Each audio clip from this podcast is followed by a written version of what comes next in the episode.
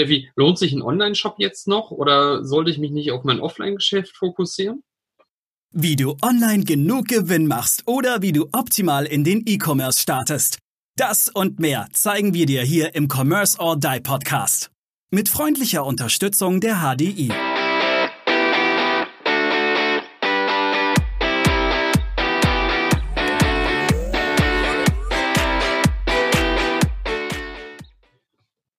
Herzlich willkommen zur neuen Folge Commerce or Die. Heute ein Sonderpodcast zum Thema Corona, zum Thema Krisenmanagement. Seit ja, einigen Tagen dürfen die Läden ja jetzt wieder öffnen, beschränkt öffnen, aber sie dürfen wieder öffnen. Und hier stellt sich für mich jetzt natürlich direkt die Frage, Steffi, lohnt sich ein Online-Shop jetzt noch oder sollte ich mich nicht auf mein Offline-Geschäft fokussieren? Äh, Maurice, diese Frage stellt sich für mich gar nicht. Ähm, Online-Shop lohnt sich immer. Ich würde sogar sagen, für, für kleine Geschäfte umso mehr. Denn äh, wir haben ja schon oft gehört, dass natürlich die Einzelhändler durch Unternehmen wie Amazon, wie eBay natürlich vom Markt verdrängt werden und das immer mehr. Wenn jetzt natürlich so ein kleines Geschäft auch einen Online-Shop hat, ist ja der Anreiz für, sag ich mal, Verbraucher viel größer, auch bei den kleineren Läden mal wieder zu kaufen. Bei uns ist es zum Beispiel so, wir haben ja diese Fußgängerzone, das heißt, da dürfen natürlich auch kein, keine Autos rein. Wie oft hat man denn wirklich Zeit, da hinzugehen und seine Sachen zu kaufen? Also bin ganz ehrlich, ich habe die Zeit vielleicht einmal pro Quartal, wo ich mir meinen Tag frei nehme und das mache. Alles andere äh, kaufe ich online, weil erstens brauche ich schnell und mhm. ähm, zweitens will ich mir ja auch das kaufen, was ich, was ich haben will. Und online ist die Auswahl natürlich größer. Es ist ja, ist ja auch direkt eine interessante These, die du da aufstellst. Du, du sagst, es würde Sinn machen, dass viele Händler ihren eigenen Shop machen, um Amazon einfach auch ein bisschen mehr die, die Stirn zu bieten weil sie einfach momentan nicht präsent sind im E-Commerce, hat natürlich Amazon ein einfaches Spiel, weil die Händler äh, natürlich jetzt anbieten müssen über diese Plattform.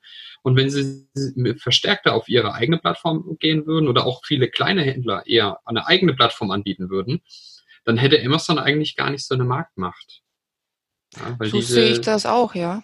Das ist, eine, ist eine sehr spannende These. Mein Amazon hat ja diese, diese Macht bekommen, weil sie natürlich schnell liefern, weil sie eine, eine große Auswahl anbieten. Über, über diesen Prime-Button sowieso. Ich ja. meine, ähm, kriegt man sie ja innerhalb eines Tages in der Regel. Momentan ja. haben sie auch längere Lieferzeiten, ein bisschen reguliert sich gerade aber wieder. Und also, so kleinere Läden, Einzelhändler haben da, so finde ich, wirklich eine Chance, da ein bisschen, sagen wir mal, gegenzuwirken Mhm. Und wie gesagt, es heißt ja immer, unterstützt die Einzelhändler. Mhm. Wenn, die, wenn die jetzt natürlich sowohl zum Offline-Geschäft noch ein Online-Geschäft haben, mhm. bieten sie ja eigentlich für jeden das an, was er gerne möchte. Ich mhm. meine, der eine geht gerne, sag ich mal, vor Ort einkaufen und der andere mhm. lässt sich es halt lieber nach Hause liefern. Ja. Das ist absolut richtig. Zumal könnte ich meine Kunden ja, die aktuell nur offline bei mir einkaufen, auch dazu bringen, dass sie online bei mir einkaufen. Das bedeutet, wenn sie eben mal nicht die Zeit haben, zu mir zu kommen, aber trotzdem gern meine Produkte konsumieren würden, mhm. würden sie momentan zu Amazon oder Konsorten gehen und eben nicht bei mir konsumieren, wie du sagst, weil wie oft komme ich in die große Stadt und kann jetzt wirklich in den Läden einkaufen. Ja, also ich kenne das auch von mir. Ich bin doch eher der E-Commercer ähm, nicht nur getrieben aus, aus dem Thema, dass ich das Thema selber befeuere, sondern auch schon weit vorher. Das heißt, ich habe damals schon äh, gerne eingekauft und ja, eine super These. Finde ich jetzt äh, sehr, sehr spannend und ich denke, dass das sollte auch forciert werden. Also jeder Händler sollte einen Internetauftritt haben. Die Internetseite ist sowieso schon da. Jeder Händler ohne Internetseite ist heute mittlerweile sowieso nicht mehr präsent. Weil oftmals schaue ich auf der Internetseite nach, wie sind die Öffnungszeiten? Kann ich da jetzt überhaupt noch hinfahren? Macht das überhaupt noch Sinn?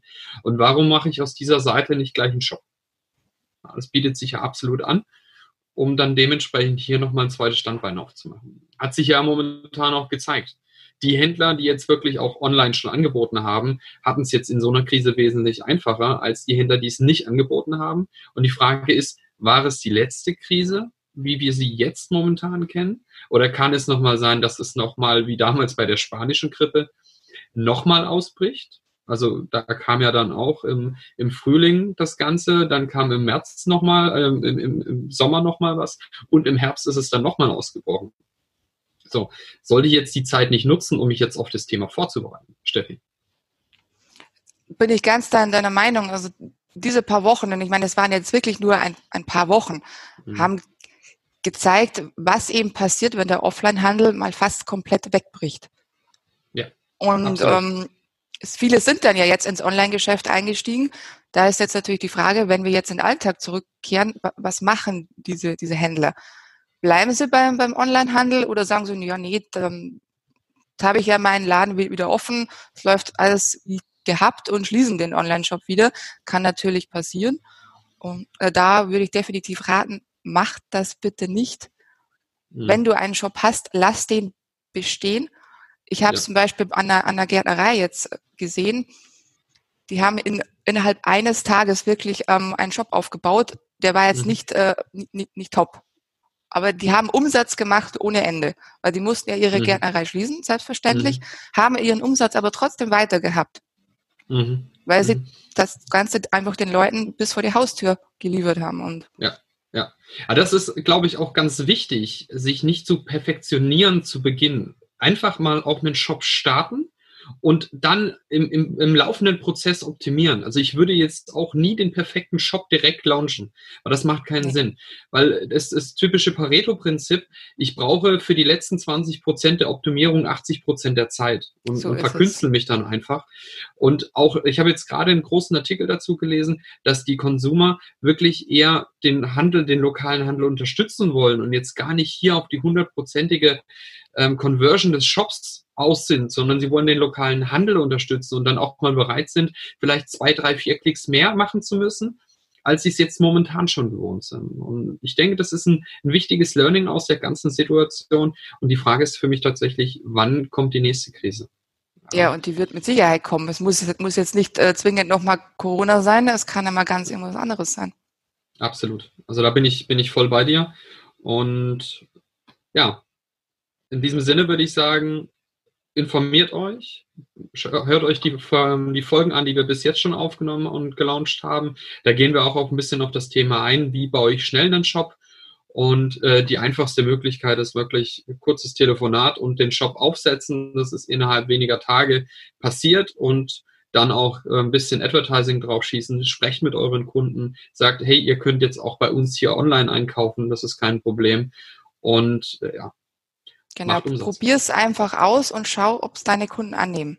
Wenn sie es annehmen, bau es weiter aus und wenn, wenn du sagst, naja gut, ähm, kommen jetzt nicht so viele Bestellungen rein, musst du am Anfang natürlich auch damit rechnen, also vor allem wenn dein, dein Laden natürlich offen ist, dass am Anfang das noch nicht äh, so intensiv ist, wie du es vielleicht gerne hättest, aber einfach ausprobieren. Da gehört natürlich auch die Sichtbarkeit dazu. Also jetzt einfach einen Online-Shop zu erstellen und dann zu sagen, ich habe jetzt diesen Shop, bringt natürlich nichts. Kein Kunde kommt auf diese Seite, wenn er ihn nicht kennt.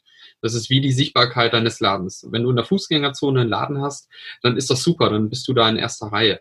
Wenn du aber in irgendeiner Seitenstraße einen Laden hast und kein Schild in die Fußgängerzone stellst mit, äh, mit einem Schild, hier, ich bin hier hinten, wird sich auch kaum ein Kunde zu dir verirren. Und genauso ist es auch im Online-Shop. Das heißt, schnell starten, aber eben auch das Advertising nicht, gar nicht, auf gar keinen Fall wirklich vernachlässigen, sondern das ist das wichtigste Thema im Moment, die Kunden wirklich auf den Shop dann auch zu ziehen. Das Advertising muss aber auch nicht nur monetär sein, sondern es kann auch bedeuten, rede mit deinen Kunden, sprich mit deinen Kunden, ja. hänge Schilder in deinem Laden aus, dass du jetzt eben auch online da bist. Ja, genau, also äh, vor allem für kleinere Läden, Mundwerbung ist immer noch die beste Werbung. Wenn die ja. Kunden zufrieden sind und dich weiterempfehlen, was Besseres kann dir gar nicht passieren.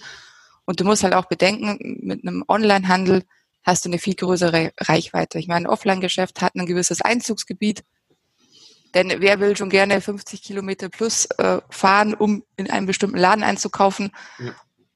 Da ist in der Regel der Weg zu Amazon bedeutend leichter. Aber eben durch einen Online-Shop hast du wirklich ein größeres Einzugsgebiet.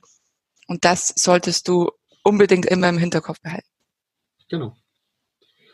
Super. Steffi, ich denke, wir bedanken uns fürs Zuhören.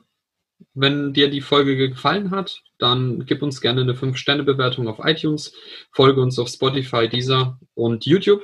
Wir sind auch zu sehen, wer uns sehen möchte. Und wir freuen uns auf dich. Mach's gut. Bis genau. dann. Ciao. Bleibt interessant. Hör wieder rein. Tschüss. Wir danken unserer Station Voice Abi Schreert. Bis zum nächsten Commerce or Die Online Podcast.